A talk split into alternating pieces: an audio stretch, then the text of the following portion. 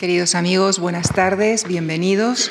El ciclo que nos ocupará hoy y en las próximas tres sesiones se titula Cerámica antigua de tres continentes. Como ustedes saben, la cerámica surge como reflejo de la creatividad del ser humano, respondiendo a estímulos tanto de carácter utilitario como simbólico. Sus características de elaboración, uso y ornamentación transmiten la historia, la cultura y la originalidad de las civilizaciones que las concibieron. Este ciclo les propone una aproximación a la cerámica originaria de algunas geografías clave en su desarrollo, como la China y la precolombina, a las que nos acercaremos la semana próxima. Y esta tarde y el próximo jueves les proponemos analizar la cerámica de Creta y Micenas, así como la griega, de la mano de Carmen Sánchez, profesora titular y catedrática acreditada de arte antiguo en el Departamento de Historia y Teoría del Arte de la Universidad Autónoma de Madrid. Actualmente dirige también el Instituto de Ciencias de la Antigüedad. Sus principales líneas de investigación son la cerámica ática, la iconografía griega de época arcaica y clásica, el arte griego y la transmisión de las imágenes griegas en el mundo ibérico.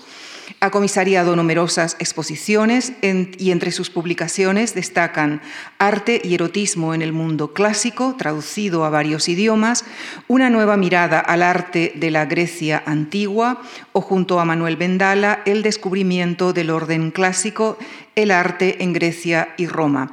En este momento está escribiendo un libro dedicado, eh, que estará dedicado al Partenón.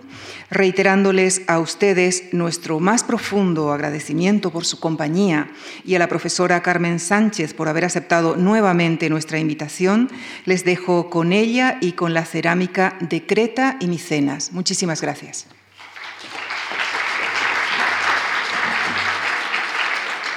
Muchas gracias.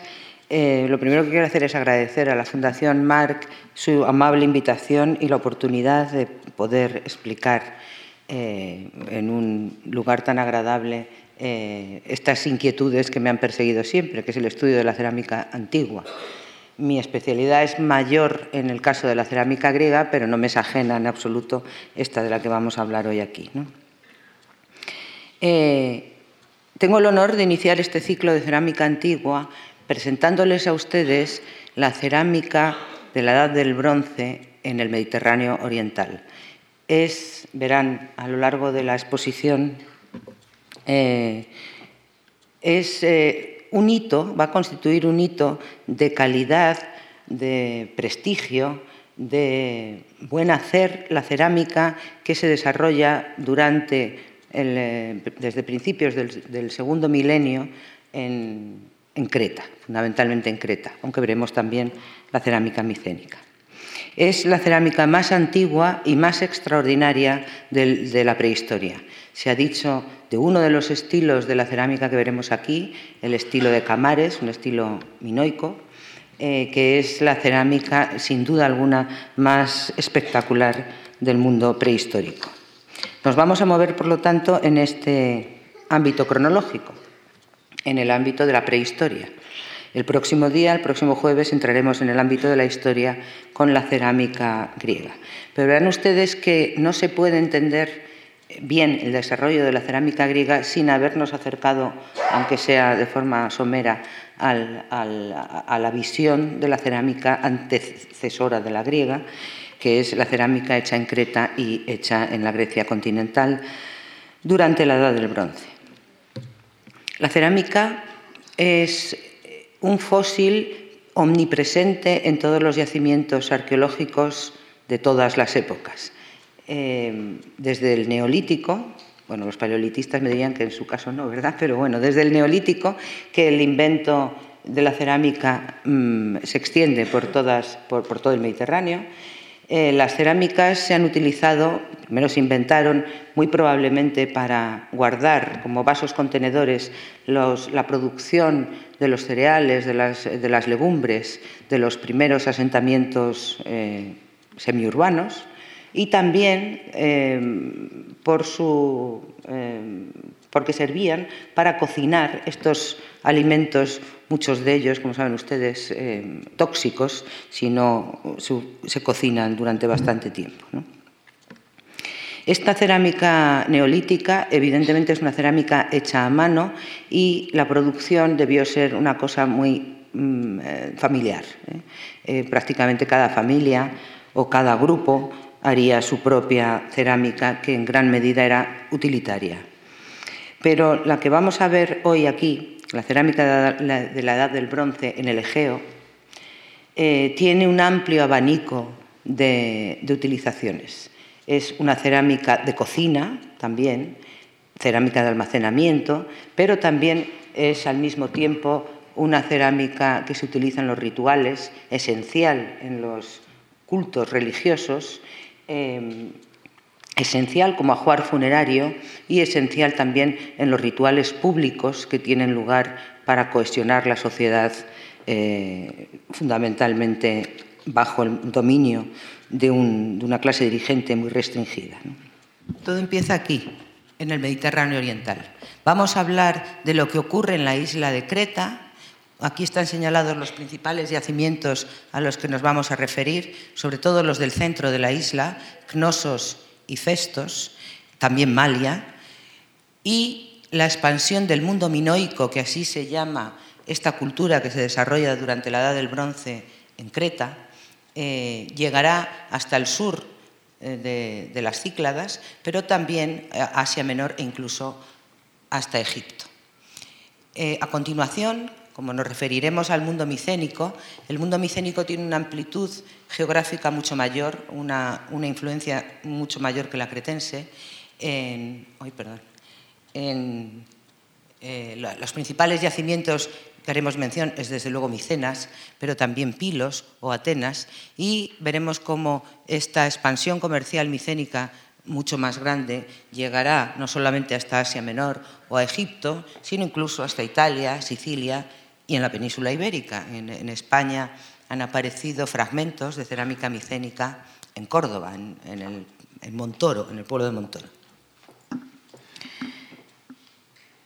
Tenemos que hacer referencia a estos dos personajes eh, realmente singulares. Sin ellos, eh, ellos fueron los que hicieron posible el conocimiento y el avance en el conocimiento de estas sociedades prehistóricas de la Edad del Bronce en el Egeo. El primero es Sir John Evans. Evans fue el descubridor de Cnoso, eh, excavó este yacimiento de Cnosos en 1900. Eh, no eran fáciles esos momentos, eran difíciles épocas. La arqueología estaba prácticamente en pañales. Eh, por supuesto, no se conocía absolutamente nada de la cultura que se desarrolló en Creta, que él descubrió y se empeñó, su empeño fue prácticamente una cabezonería, igual que en el caso del segundo, eh, arqueólogo al que citaremos, eh, se empeñó en, comprar los terrenos de Cnosos. Evans era un conservador del museo de la Smolian Museum de Oxford y él eh, prácticamente de su bolsillo se empeñó en comprar estos terrenos, una labor realmente complicada en la Creta del siglo XIX poner de acuerdo a varios para que vendieran los terrenos debió ser una hazaña increíble. Le costó 10 años, creo, ponerles de acuerdo, pero lo consiguió.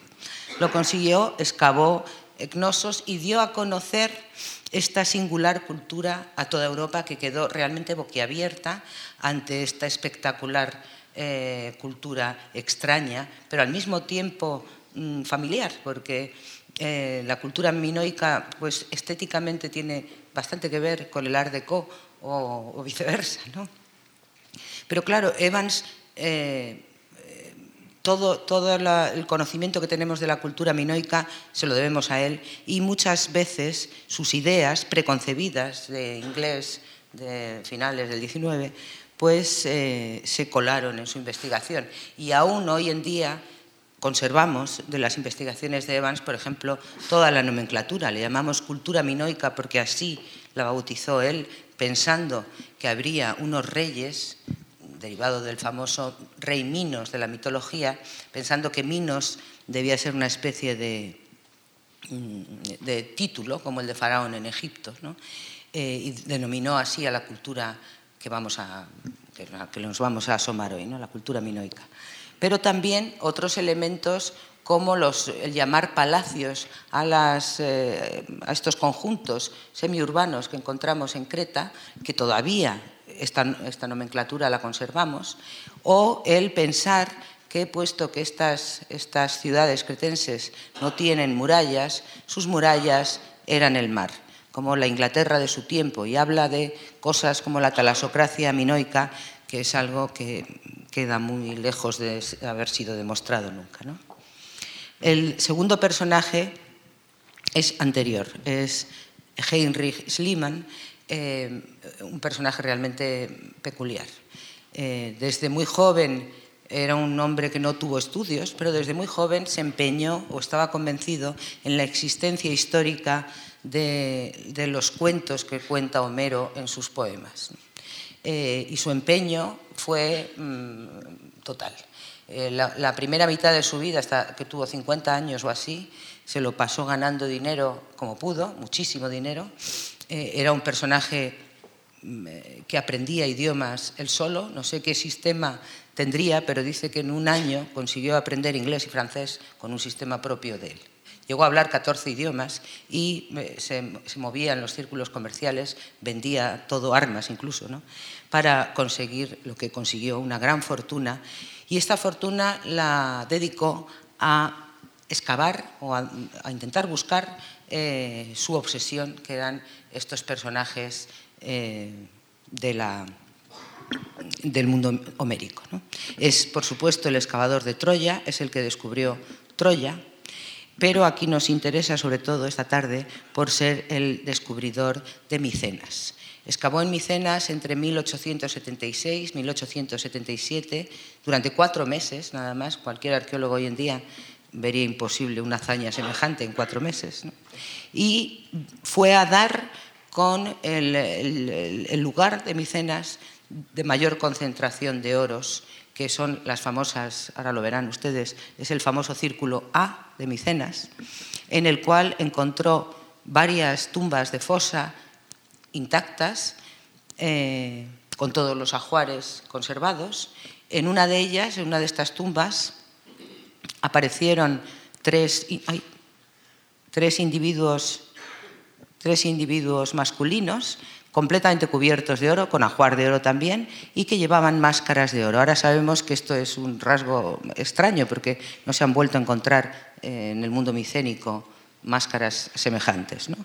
Eh, entre estos tres individuos cubiertos con máscaras de oro, uno de ellos estaba conservado de una forma eh, espectacular, tenía un estado de conservación, vamos, estaba prácticamente intacto.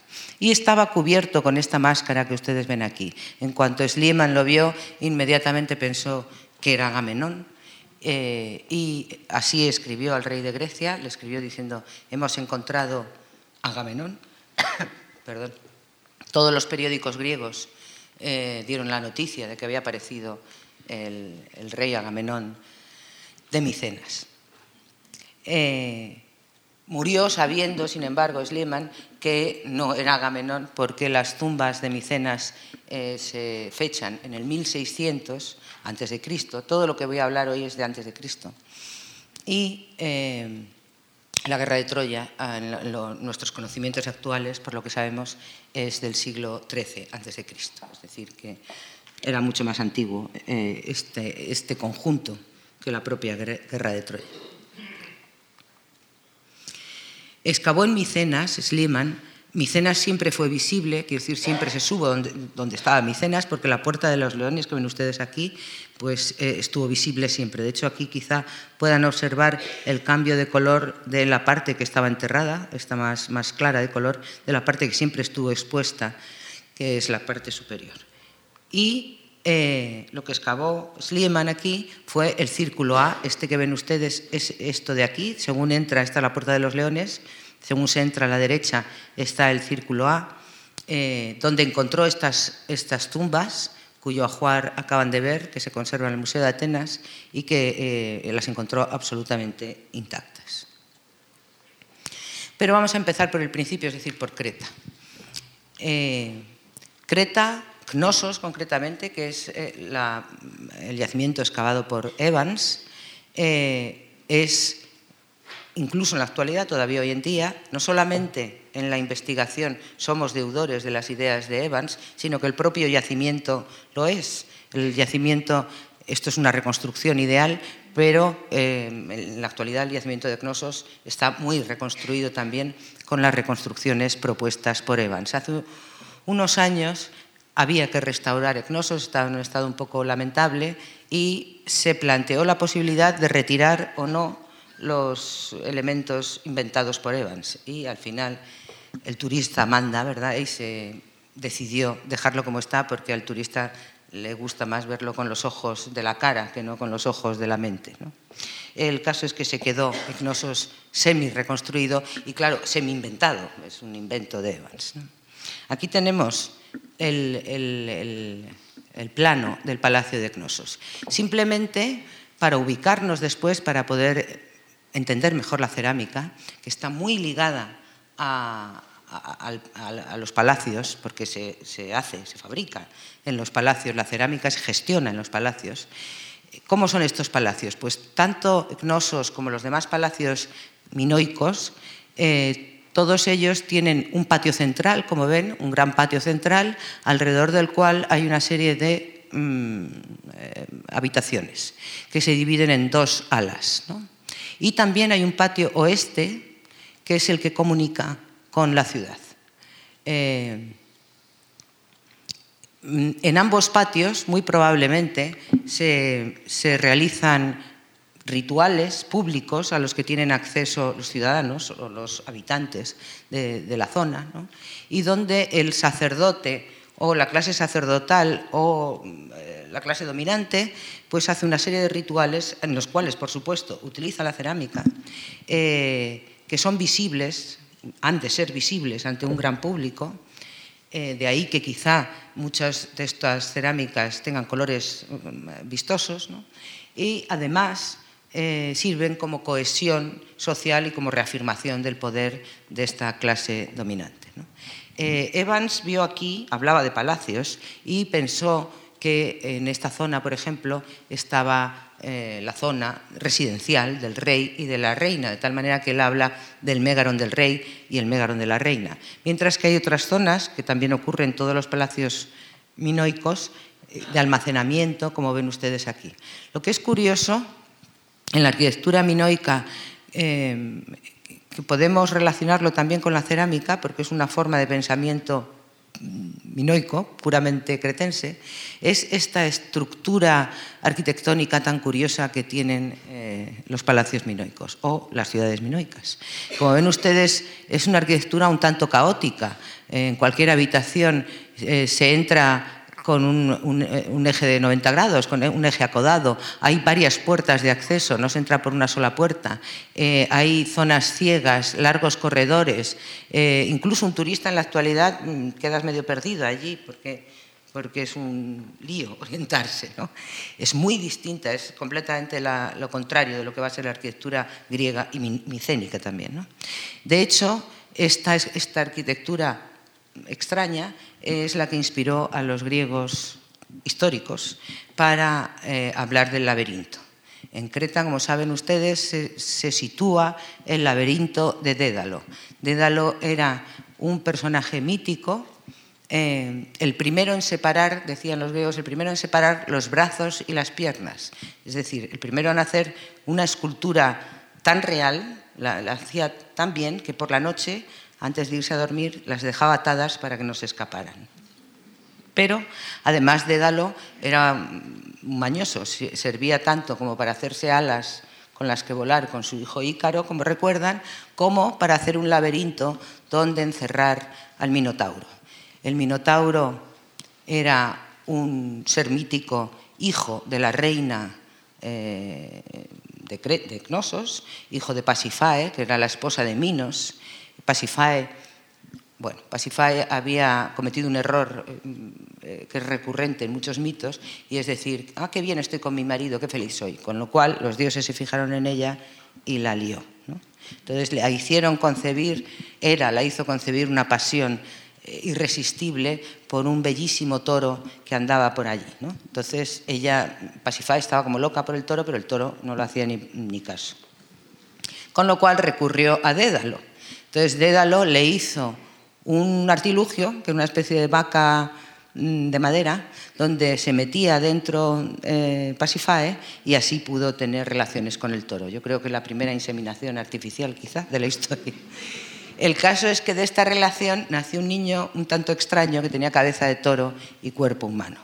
Y se supone que Dédalo construye el laberinto, palabra esta a la cual luego nos vamos a referir, mm, para que dentro de él viviera el Minotauro. Esto enlaza con un mito muy ateniense, que es el mito de Teseo, porque como saben ustedes, Teseo va a, ir a Creta a matar al Minotauro, cosa que consigue con la ayuda de la hija de Minos y Pasifae, con la ayuda de Ariadna, que le ayuda a salir del laberinto con su famoso hilo, pero bueno, y con la promesa de llevársela a Atenas, pero Teseo la deja abandonada en el camino, en la isla de Naxos, lo cual tampoco la viene mal Ariadna, porque allí abandonada encontró a Dioniso, que era un dios y no un héroe como Teseo, era mejor, ¿no? Y, bueno, pues casada con Dioniso alcanzó la inmortalidad, o sea que tampoco estuvo tan mal. Eh, estos palacios, bueno, ahí eh, ven, el culto al toro también está documentado por el arte minoico. Em, en frescos, incluso en bronces, aparecen saltadores o bronces mm, en forma de toro, unos toros gigantescos eh, extinguidos en la actualidad, esta especie ya no existe, eh, a la cual parece ser que saltaban hombres o mujeres, o, las dos cosas. El papel del mundo femenino en, en, Creta también ha sido muchas veces quizá hipervalorado, pero es cierto que aparecen muchas representaciones de figuras femeninas como esta que ven ustedes aquí, la famosa diosa, se llama así, no sabemos lo que es, claro, pero la llaman la diosa de las serpientes, porque lleva serpientes en las manos y estos vestidos cretenses que dejan los pechos al descubierto. Todo esto le hizo pensar a Evans eh, en un mundo estupendo, en un mundo feliz, eh, donde no había, claro, el pobre, imagínense un inglés del 19 con estas esculturas, pues estaría un poco sorprendido. ¿no? Eh, en un mundo donde no había tabús y donde todo era estupendo. ¿no? Entonces se llega a hablar de la Pax Minoica, que es un invento de Evans. Eh, son tan felices y eh, también están todos tan contentos que sus ciudades no necesitan murallas porque todo es paz, pacifismo, no hay tabús sexuales, en fin. Esta es un poco la idea que transmite Evans, que se ha conservado en mucho en la investigación todavía y que se, ha desmontado bastante con las, últimas investigaciones, aún así eh, todavía sigue, uno puede leer en los libros estas cosas. Eh, y sarcófagos, por ejemplo, que esto es una cosa muy curiosa del mundo minoico, sarcófagos eh, que denotan este interés individual por la muerte, porque después el mundo micénico prefiere las, tumbas colectivas. Sin embargo, el mundo minoico tiene esta, esta curiosa eh, y precoz forma de, enterrarse mm, individualmente. Sarcófagos decorados, como ven ustedes, con unos motivos típicamente minoicos que nos los vamos a encontrar en la cerámica. Bueno, el sarcófago también es de cerámica.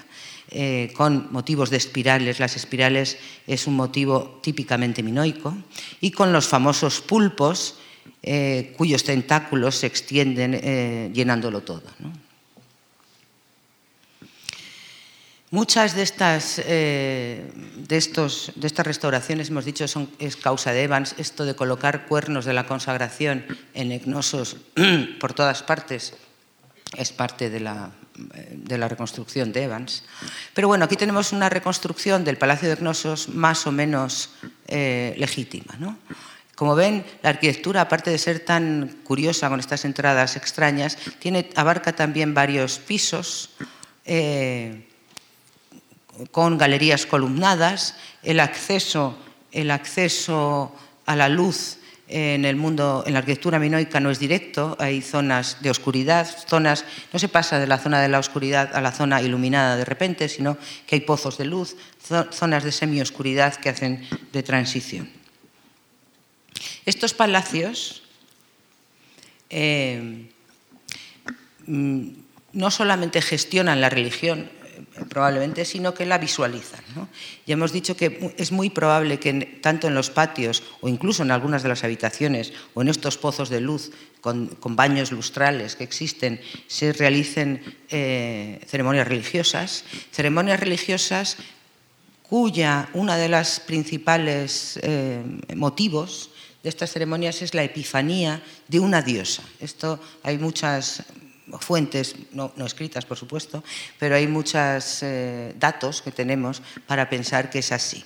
La epifanía de una diosa que aparece vestida, mostraré algo parecido, eh, que formaría parte de este, de este ritual. Palacios eh, en los cuales hay un, comercio en esta época, estamos en el, hacia el 2000, ¿eh? entre el 2000 y 1100 antes de Cristo es de lo que, vamos, el momento cronológico en el que vamos a hablar. Bueno, 1200 en el caso de, Creta, entre 1900 y 1200, es decir, la edad del bronce medio y final. Eh, en estos momentos el, comercio es muy floreciente en Creta. Creta tiene, el mundo minoico tiene unos artesanos de un nivel altísimo de calidad, no solamente los ceramistas, como veremos, también los orfebres, eh, probablemente los productos textiles eran importantísimos y se comercializaban muchísimo, de los cuales no nos ha quedado quizá más que el eco en la cerámica, tal vez algún eco en la cerámica de estos productos textiles. Eh, todo esto estaba gobernado por el palacio, que además eh, era el que controlaba el, ganado, la agricultura, etcétera, y después probablemente la redistribuida, pero la controlaba el palacio. Y es en el seno de estos palacios donde nace, y quizá esta sea una explicación para esta, eh, cerámica, vamos a ver, tan espectacular o tan curiosa, es el caldo de cultivo donde puede Mm, eh, inventarse una cerámica como esta. Tenemos que hablar, bueno, no solamente cerámica y comercio y, eh, eh, bueno, incluso cosmopolitismo, se ha llegado a decir, del mundo micénico, sino, minoico, perdón, sino también la escritura. Estos palacios tenían una escritura que conocemos con el nombre de lineal A, que es una escritura silábica, y una escritura jeroglífica. Eh, ninguna de las dos se han podido descifrar en absoluto. El lineal A sabemos que es una lengua no indoeuropea, pero eh, ninguna tablilla de estas se ha podido descifrar. Suponemos, porque luego los datos parecen confirmarlo, suponemos que estas tablillas lo que hacían era recoger datos económicos, comerciales, de control de la producción, del comercio, etcétera. Para hablar de los palacios eh, minoicos, nos referimos a los palacios minoicos con dos momentos muy claros. Hablamos de los primeros palacios y de los segundos palacios. Los primeros palacios que se construyen son fundamentalmente Cnosos y Festo, también Malia. Estos palacios, esta época de los primeros palacios, se fecha entre el 2000 y 1700 a.C. Eh, Después de este momento, después del 1700, hay una destrucción, probablemente un terremoto, los palacios se incendian, hay un incendio, incendio providencial que sirvió para que las tablillas de lineal A se cocieran, porque eran tablillas de, arcilla sin cocer, eh, pero enseguida se vuelven a reconstruir los palacios principales, se reconstruyen enseguida, y entraríamos en la época de los segundos palacios, que duran esta, segunda fase hasta el 1450. Hay otro agente, además, tenemos que señalar, aquí tienen otra vez para que los vuelvan a reconocer la ubicación de los palacios de Cnosos y de Festos, los dos principales, también Malia y luego algunos palacios de la Creta Oriental, como Sacros, pero también la isla de Tera, que forma parte del ambiente de la cultura minoica, donde, han aparecido, donde ha aparecido un yacimiento eh, espectacular que luego les mostraré. Este yacimiento de Tera se destruye probablemente, aunque las fechas se discutan, en 1615 a.C., porque hay una erupción volcánica tremenda, con un tipo de volcán de lava muy espesa que colapsa el cono y al final estalla. Y este es el aspecto que tiene en la actualidad la isla de Tera o Santorini, que era en origen una isla circular, pero que solamente queda este, este, la isla de Tera o esta otra pequeña isla de Cerasía. Y luego el volcán, hace unos 400 años o así, volvió a salir del, cráter. ¿eh? Y esta es la isla de, de, Nea Kameni y otra anterior que se llama Palea Kameni. Este es el yacimiento de Acrotiri, el cual se encontró sepultado y al que también eh, hablamos aquí hace un tiempo de él en, esta misma sala. Eh, se encontró sepultado bajo 30 metros de cenizas volcánicas eh, y ven ustedes la cerámica, los pizoi, las cerámicas de almacenamiento, los grandes pizoi, mm, que se conservan no solamente en Acrotiri, sino en, en desde luego. Aquí tienen conservados en el Museo Arqueológico Nacional de Atenas parte de las pinturas que decoraban las casas de la isla de Acrotiri. Y de nuevo las cerámicas, cerámicas pizoi, eh, cerámicas de almacenamiento decoradas, como veremos en la cerámica eh, más pequeña, con espirales, con bandas, con motivos geométricos. Por todas partes, en un ambiente de, urbano, un ambiente de ciudad, vemos que está presente la cerámica. Esto eh, nos puede dar una idea eh, a Crotiri, mejor que ningún otro sitio, puesto que se abandonó, no hay muertos como Pompeya, ¿no? se abandonó, les dio tiempo a irse, pero lo dejaron todo pensando en volver. Eh, y como ven ustedes, incluso en una pequeña, de Acrotiri se ha excavado una pequeñísima parte, ni siquiera la tercera parte probablemente de la ciudad, está completamente llena de recipientes de cerámica, pero también de recipientes de cocina. Aquí hay un mortero, un molino, pero también recipientes de cocina para guardar eh, áridos o líquidos. Este es el aspecto que tiene esta ciudad minoica, en la cual se han conservado hasta dos pisos de altura las, las casas, aún siendo, como ven, de adobe. Y volviendo a Cnosos, en la actualidad sabemos que eh, el mundo que nos pintaba Evans no corresponde probablemente a la realidad, porque se han encontrado, se han encontrado restos humanos, por ejemplo, debajo del, patio de Cnosos, que son restos de cráneos infantiles que habían sido ritualmente asesinados y probablemente canibalizados. Y también se encontró cerca de Cnosos un yacimiento que se llama Menospelia, está un poco al sur de Cnosos, en, un santuario de montaña, que son muy típicos del mundo minoico. Y en este santuario de montaña se destruyó mediante un terremoto, pero se destruyó justamente en el momento en el que estaban sacrificando a un hombre. Estaban realizando un sacrificio humano eh, el hombre se ha encontrado, el sacerdote, la sacerdotisa y al pobre señor encima de una mesa completamente atado y con un cuchillo entre las costillas. O sea que es que les han pillado, no hay forma de, decir que no había sacrificios humanos. Así que el mundo este que nos pintaba, que nos pintaba eh, Evans no era tan idílico como nos parecía. Pero sí que es un mundo realmente curioso. Aquí tienen ustedes la primera cerámica que les quiero mostrar, que eh, se halló en el Palacio de Festos y pertenece a la época de los primeros palacios, donde aparece, y esto es muy raro porque en la cerámica minoica prácticamente no hay, eh, no hay representaciones humanas, eh, prácticamente ninguna, pero este es un caso singular y me ha parecido realmente curioso, por eso se lo he querido enseñar a ustedes, donde ahí aparece una epifanía de una diosa, que es, como digo, uno de los elementos que más veces se repite, eh, por ejemplo, en los sellos, en los cilindros sellos minoicos. Una epifanía de una diosa y dos mujeres bailando alrededor de ella, que nos recuerdan también los textos clásicos cuando dicen que Dédalo construye un piso en el, Palacio de Cnosos construye un, piso ideal para que los bellos pies de Ariadna puedan bailar encima. En este caso es probablemente la diosa del azafrán. Ella está vestida de azafrán y hay una flor de azafrán, como ven, que brota delante de ella. Antes, antes de, em, la época palacial, eh, hay una producción bastante viva de cerámica en Creta. Las cosas no surgen de la nada. Eh, se llama, esto se le llama mundo prepalacial, ¿eh? época prepalacial.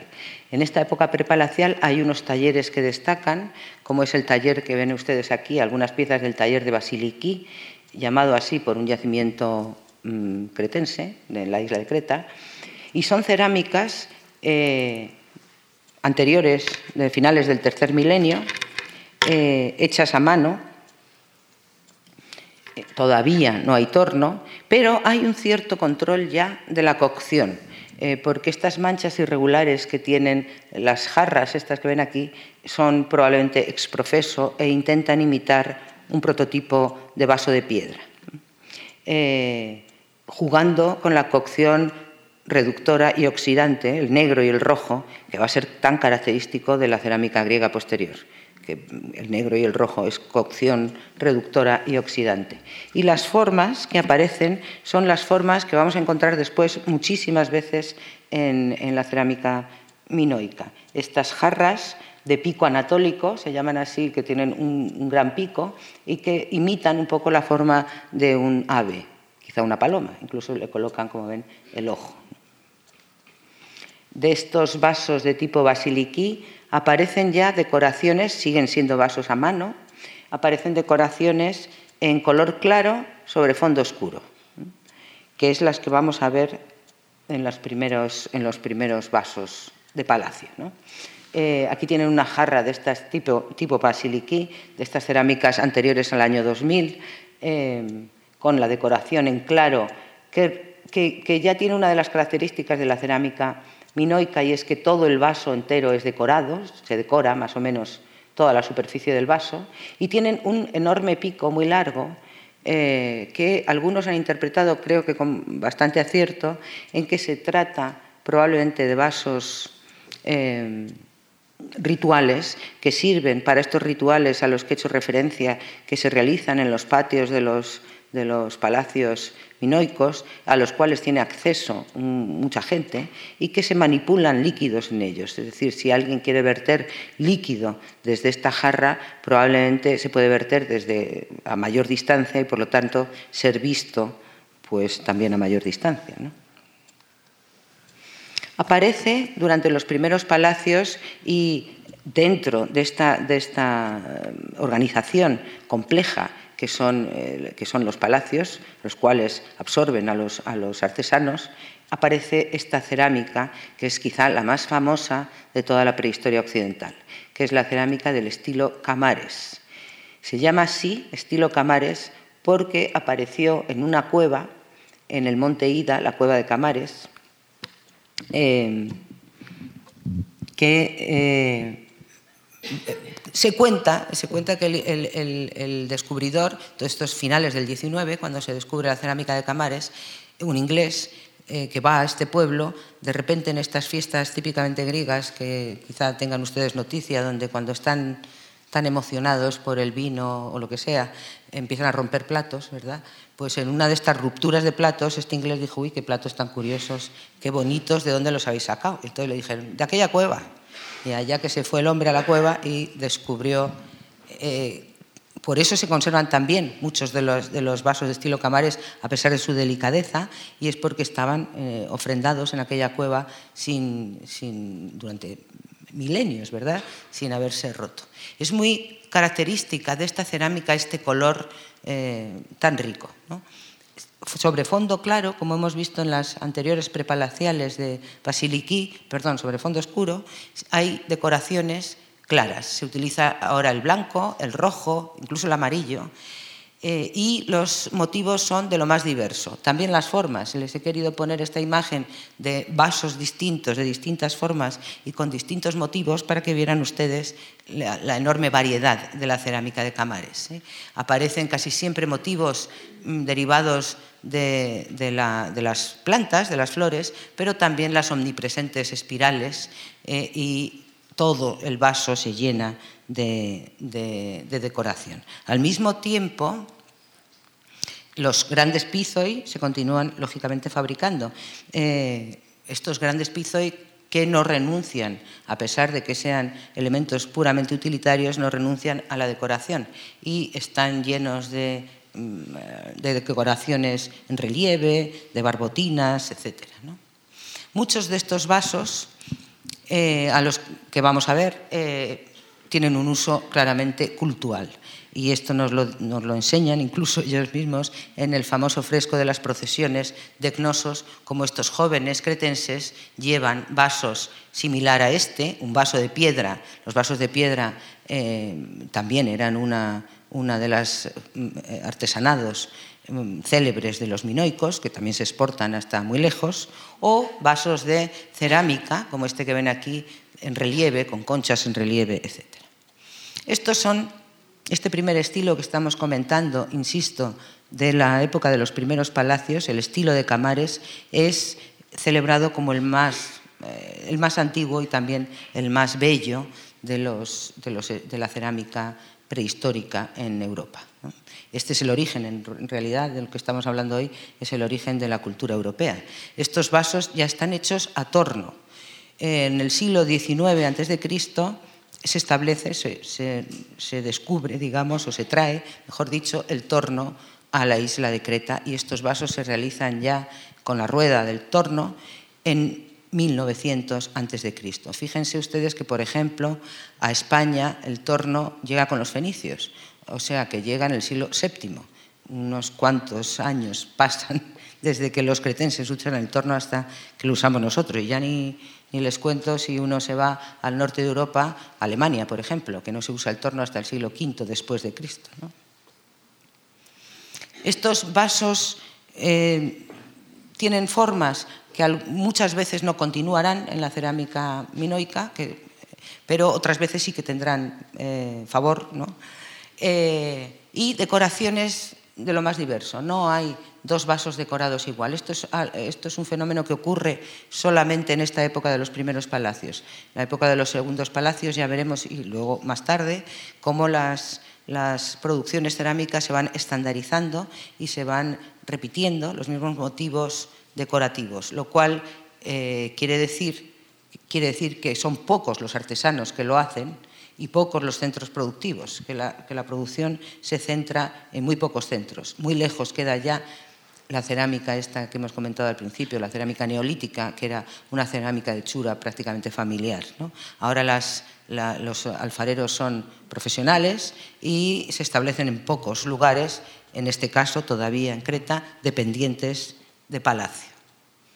Eh, siguen apareciendo muchas veces las mismas formas, ven la jarra de pico anatólico con los ojos marcados del ave, pero con las decoraciones típicas estas de camares, de espirales. La espiral, fíjense que es una cosa que después casi los griegos o históricos no retoman por la incertidumbre, digamos, que produce, porque la espiral comienza pero nunca acaba, es, una, es un infinito. Los griegos van a preferir los círculos concéntricos, que es una cosa como más ordenada. Este tipo de vasos eh, que combinan muchas veces el torno con la hechura a mano, por ejemplo, de los labios, como en este caso. Aquí, en este otro, vemos las marcas del torno claramente, como es un vaso hecho mm, clarísimamente con torno. Se decora todo el vaso con motivos florales, etcétera, pero cada zona tiene su propia decoración, es decir, se distinguen distintas partes del vaso en la decoración o como este otro, que evidentemente el labio está, este labio lobulado está hecho a mano en un vaso a torno. Las espirales. Las formas, como ven, son de lo, más, diverso, algo que, insisto, más tarde no va a pasar, porque se van a estandarizar las formas. Y desde luego en el mundo griego, en el mundo griego histórico, las formas son súper estandarizadas. Hay 20 formas y ya está, y no, no hay más. Estos vasos llegan a tener una, calidad tal que son eh, exportados y son apreciadísimos y probablemente muy caros en todo el Mediterráneo oriental. Llegan a Egipto, en Egipto son imitados los vasos del estilo Camares y realmente son como pequeñas joyas Estos vasos, muchos de ellos imitan modelos metálicos, pero en concreto estos pequeños cuencos que quizá estaban hechos a molde, quizá porque es difícil explicar el grosor de sus paredes, se llaman de cáscara de huevo porque tienen un milímetro de grosor las paredes del vaso y cuando uno lo sujeta en la mano parecen levitar, parecen flotar en el aire, de lo ligeros que son. Estos vasos de, cáscara de huevo además están bruñidos, pulidos, con lo cual tienen un aspecto brillante eh, que debía resultar en el mundo antiguo de lo más apreciado. Que tienen otro ejemplo de, estos pequeños vasos de cáscara de huevo. Eh, vasos de lo más imaginativo. Muchas veces eh, a pares em, se organiza la decoración, es decir, en dos en, grupos de dos, ¿no? como estas grandes flores de esta especie de cratera eh, también del estilo de Camares.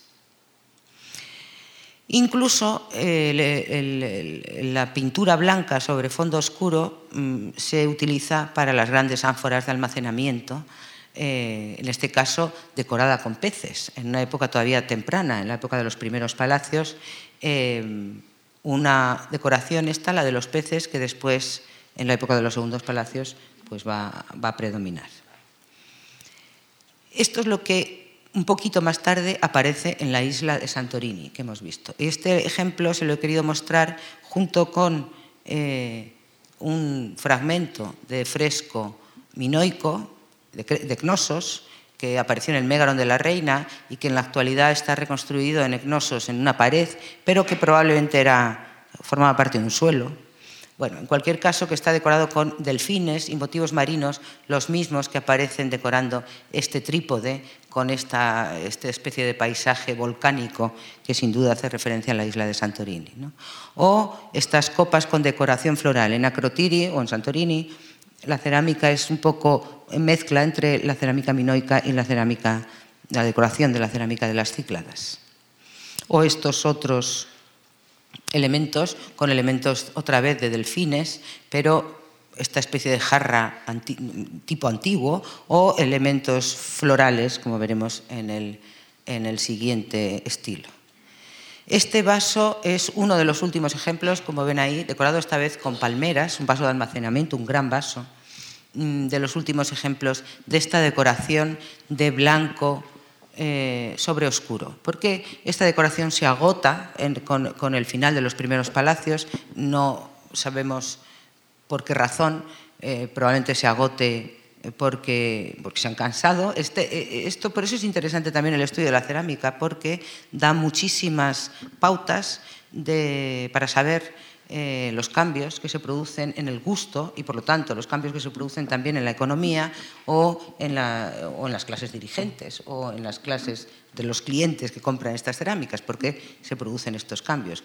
Se ha señalado que quizá a finales de los primeros palacios se preferían, ya que los vasos de Camares han alcanzado un precio muy elevado, pues se preferían otros tipos de vasos que están llegando, como los vasos de piedra o los de Fallenza que llegan de Italia. Se destruyen estos palacios, hemos visto, hacia el 1700 o así, y se reconstruyen inmediatamente y estamos en la época llamada de los segundos palacios. En esta época cambia completamente mm, la cerámica y como ven eh, aparecen dos grandes estilos que se les denomina el estilo marino y el estilo floral, obviamente por sus decoraciones, y es completamente diferente al estilo anterior a la cerámica de cámaras que hemos visto. El vaso entero se llena de decoración, todo el vaso se decora con motivos marinos. El pulpo, que será omnipresente en la cerámica minoica. Estos grandes pulpos cuyos tentáculos se esparcen por todo el vaso, como este de aquí, eh, o motivos marinos, caracolas, esponjas, algas, eh, que llenan todo el vaso. Pero fíjense en una característica eh, que, lo diferencia, y lo veremos al final de la conferencia muy bien, del pensamiento de la cabeza de un hombre mm, griego. estos vasos son eh, exagerados, diríamos, ¿no? es decir, tienen unos cuellos muy estrechos o unas bases muy estrechas y unos cuerpos muy anchos, son casi redondos, como ven en este caso, con unas pequeñas bocas, otra vez muy estrechos los, los cuellos, no están proporcionados, no son vasos proporcionados. Eh, esto un griego jamás podría hacerlo. Eh, es así como van a derivar estas, estas decoraciones de pulpos en vasos más tardíos hacia la esquematización, en el cual ven un pulpo con, que, quedan reducidos los tentáculos a muchos menos y que se extienden también por todo el vaso. O esta bella jarra, esta jarra del Palacio de Festos, es el mejor ejemplo del estilo floral. La forma es tradicional, la forma es la antigua, que la hemos encontrado incluso en la cerámica prepalacial, pero eh, cubierta de césped, en este caso, completamente cubierta de hierbas. Eh, aparecen otras decoraciones, a veces, como son las hachas dobles o labris. La labris, de ahí viene el origen de la palabra laberinto, es una decoración típicamente minoica de esta época que estamos ahora viendo, la época de los segundos palacios.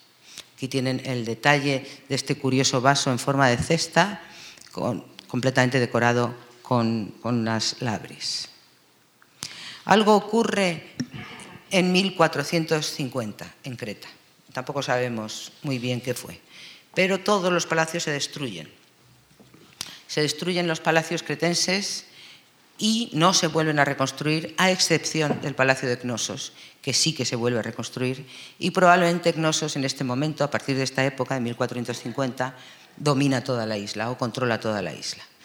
Pero ha habido un cambio fundamental, cambio que desde luego lo vamos a ver reflejado en la cerámica, un cambio en el sentido de que hay una nueva población diferente a la anterior aparece una nueva escritura en las mismas tablillas que se utilizaban antes con la llamada escritura lineal A, que es la escritura que conocemos con el nombre de lineal B. Y aquí tienen un ejemplo. Y esta escritura de lineal B sí que ha sido descifrada. Fue descifrada en los años 50, 1950, por Chadwick y Ventris en un alarde mm, de bueno, de, sabiduría. Es una escritura silábica muy compleja y la sorpresa fue que cuando se descifró y se pudo leer, resulta que era griego, bueno, un protogriego. Eh, estos señores que vienen a, Cnosos hacia 1450 hablaban griego. Eran los micénicos. Eh, y los micénicos se van a traer una cerámica, un gusto por una cerámica bastante distinta, ¿no? Ligeramente distinta. Vemos cómo aparecen por primera vez, por ejemplo, los pájaros como decoración en eh, pájaros y peces, como ven aquí, como decoración en las, en las jarras, que por otro lado en este caso es una jarra, digamos, casi del estilo tradicional. O aparecen nuevos vasos como los quemaperfumes, pero también decorados con aves. O estos curiosos vasos eh, de decoración polícroma que se han encontrado en el Palacio de, Cnosos. O este bello vaso, este ritón, eh, también procedente de Creta, de otro yacimiento, de Paleocastro, eh, decorado como el estilo marítimo de los, segundos palacios y reproduciendo una forma egipcia de un vaso de piedra. Y aparece esta forma que a partir de ahora la vamos a encontrar de forma recurrente y que se la conoce con el nombre de jarra de estribo probablemente es un contenedor de líquidos, las jarras de estribo, y no hay que olvidar tampoco que muchas veces las cerámicas no se comercializan ellas solo por sí mismas, sino por su contenido. Eh, muchas veces lo que se comercializa es el contenido de la, cerámica. Y muchas de estas pequeñas jarras de estribo debían estar ligadas a otro tipo de industria, que no era solo la, alfarería, sino eh, el aceite perfumado. Eh, las más pequeñas probablemente contenían aceite perfumado, una industria también dependiente del, palacio, en este caso de Cnosos. Aparecen este tipo de, cerámicas en este momento posterior a los segundos palacios que se denomina o que denominamos estilo de palacio y que se circunscribe a Cnosos, prácticamente a la, a la Creta central, y que irá poco a poco desapareciendo, hacia el 1400, 1300, los palacios cretenses colapsan completamente y ya mm, desaparecen.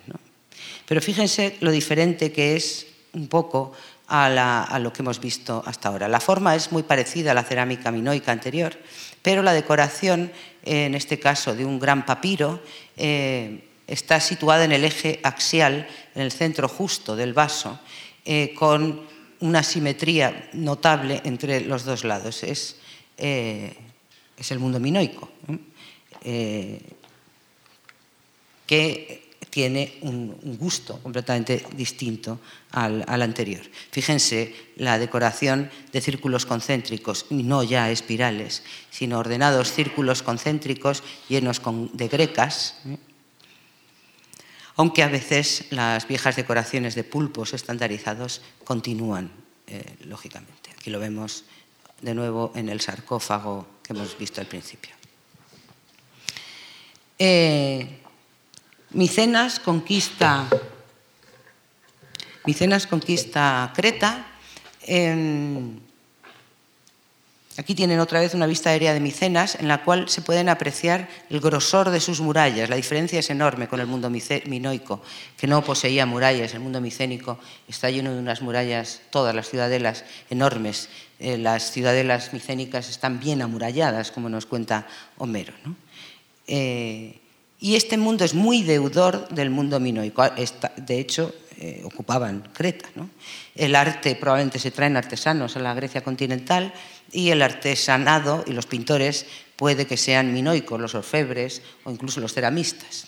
Como ven, hay una continuidad del, mundo eh, de la pintura minoica, pero con una novedad enorme en los temas. Aparecen, perdón, aparecen cacerías, como en este caso, cacerías de jabalí, o aparecen representaciones de carro. El carro es un descubrimiento de estos momentos, probablemente el carro, los primeros carros mm, eh, dibujados los encontramos en las tumbas del Círculo A de Micenas, aquellas que excavó Schliemann, por lo tanto en el 1600. Aquí tienen algunos objetos micénicos que difícilmente podríamos distinguirlos de los minoicos, como este sello de nuevo con una epifanía femenina, aquí está la diosa y las sacerdotisas a su alrededor, o las esfinges que tendrán un gran futuro en el mundo griego, o estos vasos metálicos de oro tan frecuentes en Micenas. Aquí rápidamente ven algunas formas típicas de la cerámica micénica algunas nuevas, como las jarras de estribo que hemos visto ya aparecer en, en Cnosos, o las ánforas que forman parte de la tradición minorca, otras nuevas como las copas que también pasarán al mundo griego posterior. Algunos las llaman copas de champán, tipo copa de champán. Aquí tienen unas eh, jarras de estribo con estas decoraciones de pulpos, pero mucho más estandarizadas, que recorren todo el, todo el, vaso por detrás. Fíjense que eh, es, un vaso minoico, es un vaso cretense, pero que ha aparecido en Tebas, en el, palacio de Tebas, el palacio de Cadmos, en Tebas, eh, que es una ciudadela minoica, perdón, micénica. Eh, otro vaso de este tipo hallado también en el palacio de Tebas o estas jarras de estribo, otra de las jarras de estribo omnipresentes, es, una cerámica micénica muy característica, con la consabida decoración de pulpos que llenan con sus tentáculos todo el vaso, o con una inscripción en lineal B. Los pulpos eh, aparecen también por toda Grecia continental. En este caso, este vaso que es micénico procede de la argólida, difícilmente lo podríamos distinguir de un vaso hallado en Ecnosos. El pulpo como decoración eh, es asumido claramente por el mundo micénico. Estos pulpos que ven aquí eh, forman, los encontró Schliemann eh, probablemente en las vestimentas de los muertos que encontró en las tumbas del Círculo A y que estarían cosidas en sus vestidos.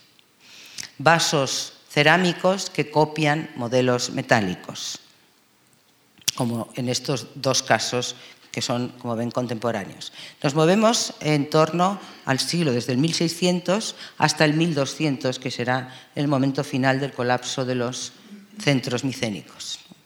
De nuevo, las jarras de estribo eh, con estas decoraciones marinas, con peces y pulpos, este tipo de jarras, estos vasos cerrados, contenedores de líquidos, probablemente aceite perfumado, eh, proceden en muchas, se encuentran muchas veces en tumbas, son vasos funerarios. Como estas decoraciones que aparecen ya, decoraciones eh, con figuras humanas, eh, a finales del siglo XIII ya del mundo micénico. decoraciones, en este caso, de un sarcófago con una decoración muy apropiada porque son las plañideras. O estas pequeñas plañideras asomándose casi al borde de un, eh, de un vaso, de un kernos, de un vaso múltiple, que también es un vaso funerario. O estas pequeñas figuritas protectoras, probablemente de tumbas, y también exvotos en santuarios, que son las que llamamos figuras en psi por su forma o en fi, porque recuerdan a estas letras griegas. Este vaso me ha parecido muy curioso, por eso lo he querido traer, porque es ya el final, final de, la producción eh, en Creta, eh, que no se distingue mucho de la de, Micenas en este momento. Eh, pero es una decoración, como ven ustedes, narrativa. Comienza la narración, algo que no habíamos encontrado en absoluto en el mundo minoico, tampoco en el micénico hasta ahora. Una narración eh, que es bastante clara, ¿no? Aquí hay un personaje que está tocando la lira. La lira es un poco grande, la verdad, comparado con él, pero es un lirista. si alguien ha estado en Creta sabrá que, los cretenses son grandes tocadores de lira. Y aparecen los cuernos de la consagración que habíamos encontrado en, en y las hachas dobles, las labris. Este, este cantante de lira debe ser tan extraordinario que los pájaros acuden a él. No podemos, no podemos por menos de acordarnos del mito de Orfeo, porque además el mito de Orfeo probablemente aparece representado más o menos en esta época en el palacio de Pilos, en, en Mesenia. Hay un fenómeno que empieza a aparecer según avanzamos en el tiempo, siglo XIII, siglo XII, y es que estos grandes centros productores de cerámica comienzan a aislarse y empiezan a aparecer eh, un fenómeno que nos vuelve a lo que ocurría en la época de los anterior a los palacios cretenses, y es eh, los estilos locales. Empiezan a aparecer estilos locales con cerámicas propias. Eh, este, este, tipo, este es típico, por ejemplo, de la isla de Chipre. Y por supuesto les tendría que mostrar este vaso famosísimo de Micenas. Eh, estamos casi al final ya del mundo micénico. En torno al 1250 a.C., algo pasa en los palacios micénicos que se refuerzan sus murallas. Es el momento de la construcción de la Puerta de los Leones, por ejemplo, en Micenas, que se amplía la muralla, eh, para, se amplía incluso dejando dentro el agua, probablemente protegiéndose de, un, asedio. Eh, y poco después, en torno al 1200-1100, los palacios micénicos colapsan absolutamente y pocos, la mayoría de ellos no se vuelven a habitar. Se vuelve a habitar Atenas y Micenas un poco, pero los demás quedan destruidos. Se discute mucho sobre esta destrucción, que por supuesto no vamos a entrar aquí si son los pueblos del mar o es una cosa interna, etc. Lo que interesa aquí, ven, es el origen de la narración. Aparece narración hacia el final de la cerámica micénica unos guerreros, muy dispuestos ellos, marchan con sus eh, corazas, sus cascos y sus escudos a la guerra. Y una mujer atrás les despide en el gesto de lamentación que hemos visto en las plañideras anteriores. Es una despedida de personajes que van a la guerra. Hay un pequeño detalle que si ustedes ven en las lanzas llevan colgando unos atillos, parecen llenos, Quiere decir que probablemente están saliendo, están partiendo del hogar, no es el regreso, sino la partida. Y estos personajes, este vaso, con estas fechas, no, no, puede dejar de recordarnos los famosos cascos que habla, de los que habla Homero, los cascos de colmillos de jabalí que llevan los aqueos, y es un vaso que realmente está muy contemporáneo a mm, cuando pensamos que debió ser eh, la guerra de Troya y ya estoy terminando, eh, incluso en esta época en, la cual va a desaparecer la escritura, el siglo XII, el siglo XI, comienza, va a comenzar lo que llamamos la Edad Oscura. Eh, desaparece la escritura, desaparece el lineal B, desaparece la arquitectura, desaparece la escultura y lo único que permanece es la cerámica muy empobrecida, es cierto, los, eh, los, tipos se reducen a muy pocos y también las decoraciones eh, se van empobreciendo, pero incluso en esta época no deja de faltar algo que vamos a encontrar después en el mundo griego, que es el sentido del humor. Y aquí ven, por ejemplo, unos tremendos y horribles grifos, cómo están amamantando a sus crías en un, en un nido. ¿eh? En este, este procede además del yacimiento de Lezcandi, que es un yacimiento eh, que sigue siendo, está excavándose todavía en la actualidad y que sigue dando sorpresas porque se conoce muy bien, vamos, pertenece a la época oscura que tan mal conocíamos. La cerámica micénica mm, es muy distinta, como ven, a la cerámica con la que hemos comenzado, la cerámica minoica. La cratera es un vaso, hemos visto la cratera de los guerreros, del vaso de los guerreros, esto es otra cratera y es un vaso que va a continuar después en el mundo griego, el vaso donde los griegos mezclarán el agua y el vino en el banquete. Pero fíjense cómo conciben los micénicos la cerámica y qué diferencia con la cerámica llena de espirales, de, estrechos cuellos y de estrechas eh, bases de los minoicos. La cerámica es orgánica en el mundo micénico, como lo será en el mundo griego posterior, de tal manera que eh, eh, se puede imaginar en una cratera un rostro humano. Las orejas son las asas y aquí tienen los ojos, incluso el ceño fruncido. Miren la diferencia entre un vaso minoico y un vaso griego. Eh, yo creo que queda, no hace falta explicar demasiado. ¿no? Como un vaso griego es perfectamente bilateral y simétrico, con dos asas, mientras que son frecuentes las tres asas, el asa individual en los vasos minoicos.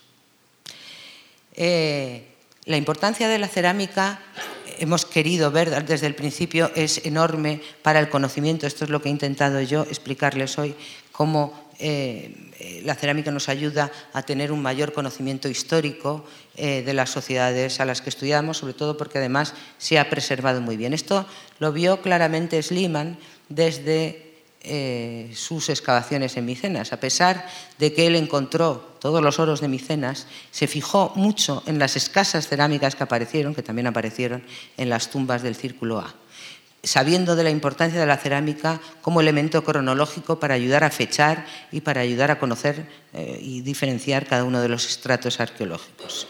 Sliman era un personaje absolutamente obsesionado con la antigüedad hasta el punto de que rebautizó a todos sus criados con nombres clásicos. El jardinero, por ejemplo, se llamaba Príamo a lo mejor se llamaba Pepe el pobre, pero le puso Príamo, y el suelo de su casa de Atenas lo reconstruye con copas, como ven, ritones, ánforas e incluso el omnipresente pulpo. Y para terminar, quiero dejarles con estas imágenes de la singular casa de Sliman en Atenas. Muchas gracias por su paciencia.